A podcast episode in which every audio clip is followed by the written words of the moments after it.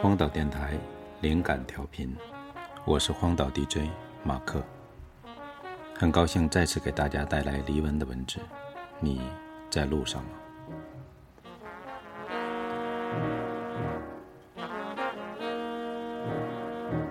正是这段美妙而甜蜜的旅程，从伦敦到喀布尔，营造了这对美丽的年轻人日后的大生意。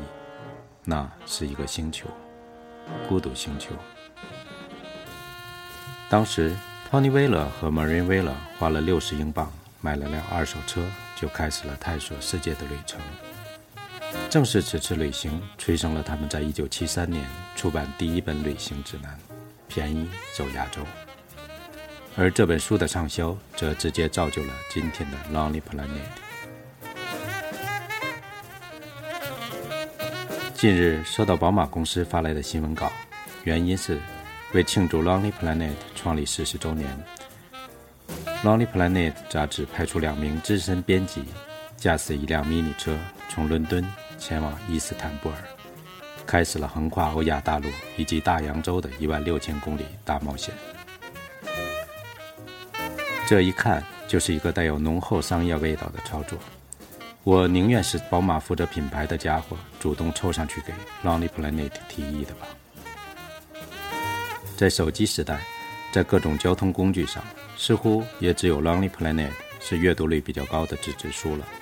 而接下来，Lonely Planet 是否可以正确面对移动时代的背包客需求，目前看来不是很乐观。毕竟，我也下载了他们的 App。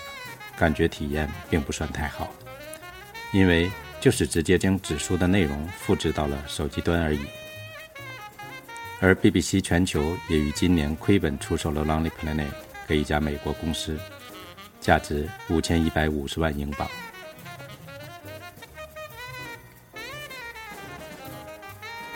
再怎么说，这四十年来，Lonely Planet 也算是嬉皮经济的一大代表，而它的诞生。原本就是一个好故事。伦敦商学院的在读 MBA Tony w 勒 l e r 和初到伦敦的爱尔兰女子 Marine，在伦敦摄政公园的一张长椅上不期而遇。一见钟情的两个人在一年后结婚。这时，汤尼正好毕业，而为了暂时摆脱将要开始的朝九晚五的生活，新婚不久的 Tony w 勒 l e r 和 Marine w 勒 l e r 离开伦敦，开始了一次探险之旅。他们穿越欧亚大陆，并在一年后抵达澳大利亚。一九六九年是嬉皮运动的巅峰，而四年后，Lonely Planet 诞生。这其实埋藏着一条很清楚的暗线：Tony 夫妇在摄政公园的爱情，只不过是更为浪漫的催情剂而已。一波一波的嬉皮青年，一浪一浪的亚文化浪潮。掀动了整个西方年轻人的生活方式的改变。今日能与之相比的，大概只能是由硅谷掀起的互联网运动。这张数字的网，已经将全球席卷其间。这不再是昔日嬉皮们的 Lonely Planet，这已经是一个 Online Planet。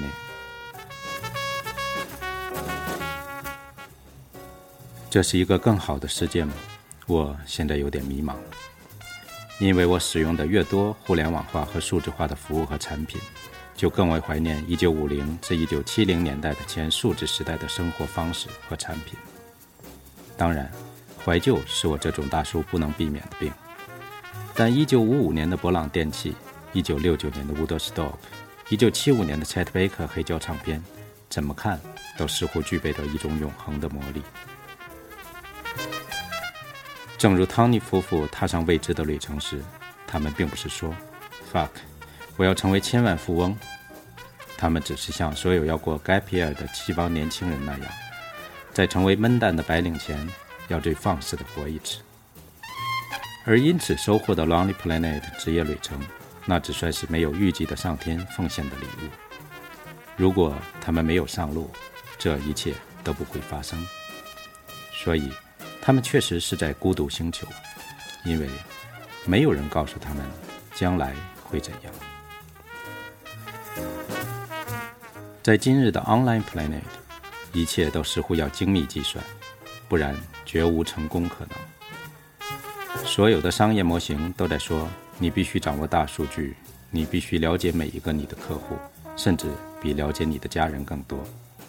每一个人的生活方式都要被数字化，然后存储于无数可以随时调用的服务器里。供商业大亨们发起一波一波的洗脑攻势。哎，就吃大猪吧，我是个不合时宜的大叔。从这个趋势看，Lonely Planet 能活到现在，也真算不错了。毕竟还能卖出五千多万英镑。估计再过二十年，人类新的冒险会开始。那一次，可能是真的 Lonely Planet。前往宇宙行星的旅程。创始人 Tony Weiler 在 Lonely Planet 四十周年宣告：“Lonely Planet 的意义在于旅行的过程。四十年了，我们依然在路上。嘿，你在路上吗？”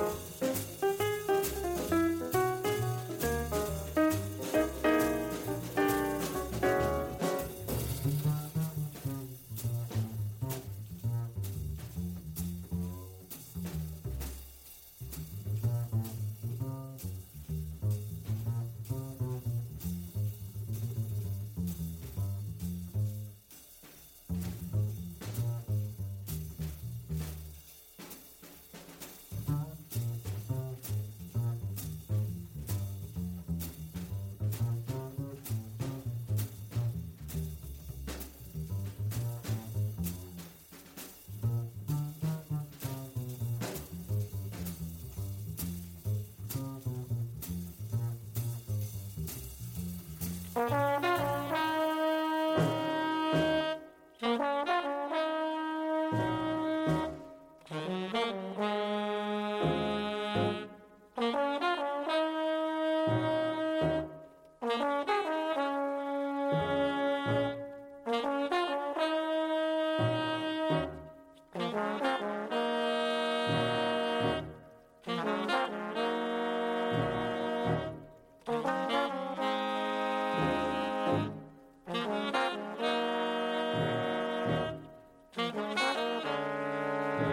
Yeah.